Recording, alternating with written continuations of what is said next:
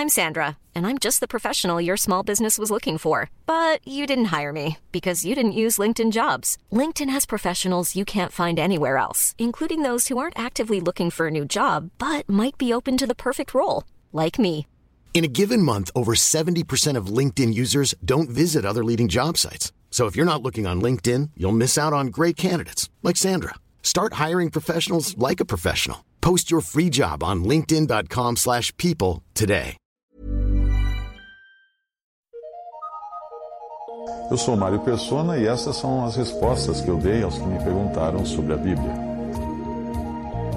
Você perguntou se qualquer pessoa poderia participar da ceia do Senhor. Uh, bem, qualquer pessoa pode participar da ceia desde que seja convertida a Cristo, tenha sido batizada e peça o seu lugar à mesa do Senhor para ser recebida, para ser primeiramente conhecida dos irmãos e recebida pela Assembleia, onde ela vai participar da ceia. Estar à mesa do Senhor nesses dias de tanta confusão religiosa envolve um triplo julgamento. Primeiro, o julgamento da própria pessoa que deseja participar. Uma vez uma irmã me disse que achava ótimos critérios que os irmãos usavam para receber alguém à comunhão, porque ela mesma não gostaria de partir o pão em um lugar que aceitasse qualquer um que chegasse dizendo-se cristão. Quando nós participamos da ceia, nós estamos expressando a nossa comunhão prática com outros membros do corpo de Cristo e estaríamos contaminando a mesa e nos contaminando se ficássemos lado a lado com alguém vivendo em pecado. Por exemplo, um adúltero, uma prostituta, um bandido procurado pela polícia, alguém envolvido em ocultismo, espiritismo, maçonaria. Isso contaminaria a mesa e contaminaria os que estivessem uh, participando da ceia junto com ele, com pessoas assim na, na mesa. A palavra de Deus fala assim: Não sabeis que um pouco de fermento faz levedar toda a massa? Mas agora vos escrevi que não vos associeis com aquele que, dizendo-se irmão, for devasso, avarento, idólatra, maldizente, ou beberrão, ou roubador, com o qual, com o tal nem ainda comais. Não sabeis vós que os santos vão julgar o mundo? Ora, se o mundo deve ser julgado por vós, sois porventura indignos de julgar as coisas mínimas?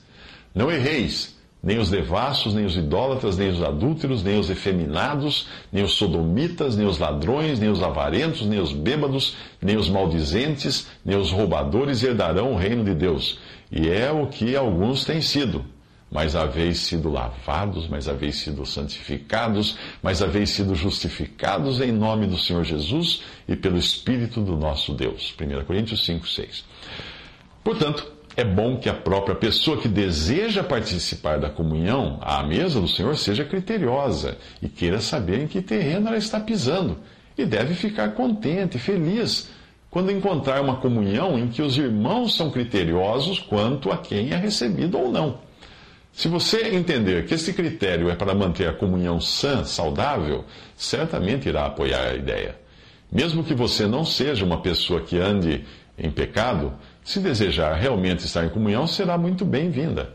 Mas antes precisará ser conhecida dos irmãos com os quais terá comunhão, do mesmo modo como você desejará conhecê-los também, não é? A única coisa que poderia impedir você de participar da, da comunhão se, uh, seria estar em comunhão uh, à mesa do Senhor, impediria você participar da comunhão à mesa do Senhor, onde nós testemunhamos que há um só pão, um só corpo, e que todos os salvos são membros desse corpo, seria você querer continuar ao mesmo tempo participando de uma denominação. Se nós estamos à mesa do Senhor confessando que há um só corpo e não muitos corpos, seria uma incoerência estar ali uh, e ao mesmo tempo ser membro de uma igreja criada por homens. Não teria sentido isso.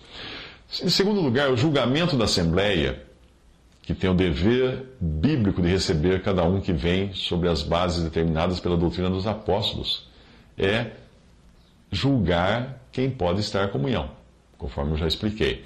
A Assembleia é também responsável em julgar os que estão dentro, isto é, no sentido de comunhão, pois quando alguém peca, deve ser colocado para fora, ou excluído da comunhão, como fala em 1 Coríntios capítulo 5.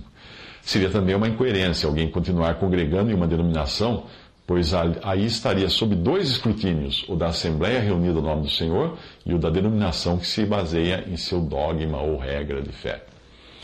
Uh, um outro ponto é que o julgamento da própria pessoa perante o Senhor.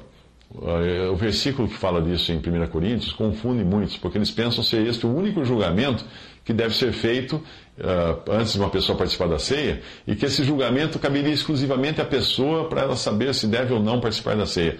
Mas uma simples atenção ao versículo de 1 Coríntios 11 uh, irá mostrar que é um julgamento para ter consciência de sua indignidade de estar ali, mas de ter sido feita digna de comer. Pois a conclusão é: assim coma do pão e beba do cálice. 1 Coríntios capítulo 11, versículos 23 a 34. Portanto, existe sim a necessidade de um julgamento da Assembleia para aqueles que pedem o seu lugar à comunhão à mesa do Senhor. Uma pessoa que acaba de chegar, desconhecida de todos, não poderá ser recebida, porque não se sabe se ela está em pecado moral, em pecado doutrinário, ou se ela continua como membro de alguma das muitas igrejas criadas por homens, e nessas muitas igrejas ela estaria então participando de ceias que talvez não tivesse critério algum e se contaminando também com pecados e má doutrina.